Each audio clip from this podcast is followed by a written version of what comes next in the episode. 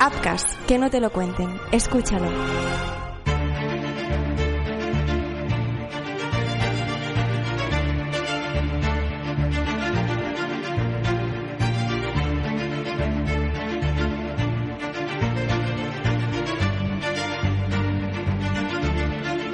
Hola, ¿qué tal? ¿Cómo estáis? Bienvenidos a un nuevo análisis aquí en Crímenes Ibéricos. Hoy para hablar de uno de los últimos casos que os hemos narrado y que si no habéis escuchado, pues ya lo podéis hacer. Está en el canal el capítulo. Se trata del caso Holgado, la muerte, el asesinato del joven Juan Holgado, de 26 años, hace muchos años, en 1995, en Jerez de la Frontera, en Cádiz, Andalucía, España, en una gasolinera. La gasolinera de la calle Martín Ferrador, de Jerez de la Frontera un asesinato de, de, madrugada, un robo, se supone, ¿no? Se entiende, con asesinato en esta gasolinera que tuvo mucha cola. Fue un caso eh, muy mediático por distintas circunstancias que se explican y se recuerdan en la narración y de las que vamos a hablar hoy en este análisis que hacemos, como siempre, con Carlos Rojas, guionista de Crímenes Ibéricos. ¿Qué tal, Carlos? ¿Cómo estás? Hola, ¿qué tal? Muy buenas. Encantado de estar aquí. Y con nuestra colaboradora y estudiante de criminología, la Felisa Torre. Felisa, ¿qué tal? ¿Cómo estás? Hola, bien, bien. Gracias, Gracias por gracias. contar conmigo otra vez. Pues es un placer, como siempre. Bueno, eh, es un es un caso especial este. Supongo que estáis de acuerdo de acuerdo conmigo. No solo por las circunstancias, porque la verdad que de todos los casos que hemos narrado y que hemos analizado, pues muchos, pues tienen muchas particularidades, eh, pero este, sobre todo, ¿no? Por por la la falta, ¿no? De resultados en el trabajo policial del que podemos hablar, ¿no? Y por la, la, actitud que tuvo la familia, sobre todo el padre de la, de la víctima, pues como decía, fue, fue un caso, un caso mediático muy importante. Eh, así para empezar, eh, contigo si quieres, Carlos, cuando lo escribiste, cuando lo leíste, cuando lo recordaste, seguramente, eh, no solo el caso, sino después, ¿no? Lo que pasó con, con el padre eh, de la víctima, con ese padre coraje, ¿no?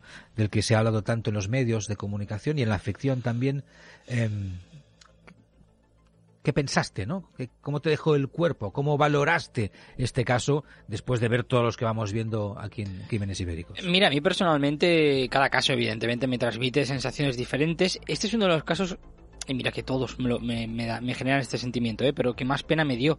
Eh, porque es una persona, se trata de una persona, ¿no? Que, tenía tantos planes de vida, ¿no? Que llevaba una vida tan, tan correcta, tan ordenada, que había aceptado un cambio de turno, ¿no? Que incluso que se suele decir, ¿no? A nadie le toca estar en el momento, ¿no? En el que sufre un, un crimen así, pero a él literalmente no le tocaba estar ahí, ¿no? Porque no era, no era su, su turno.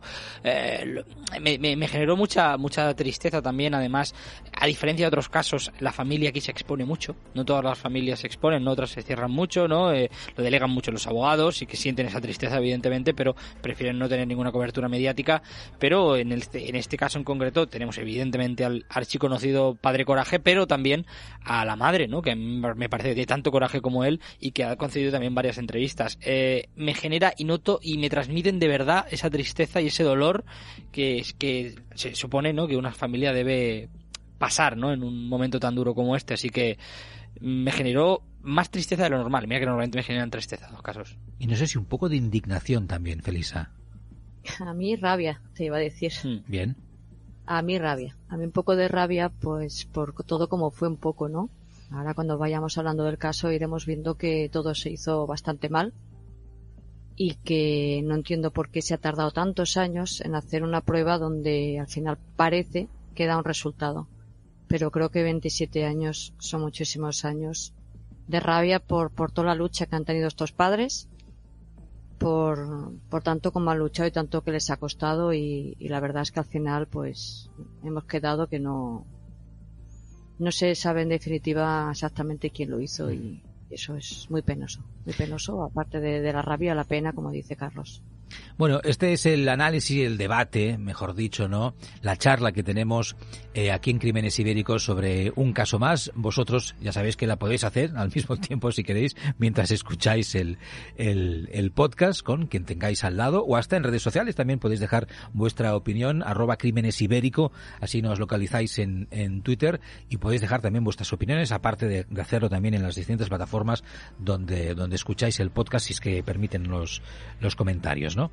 Eh, vamos poco a poco. Eh, Juan, un chico que, mm, como explicamos en, en el caso no sé si decir que era modélico, ¿no? Pero que eso es lo que se recuerda de él. Un chico joven, eh, de buena apariencia, trabajador, responsable, implicado, etcétera, etcétera, ¿no? Que, pues eso, que no tuvo ningún problema en cambiar, ¿no? Horarios de trabajo, cubrir a compañeros y estar, ¿no?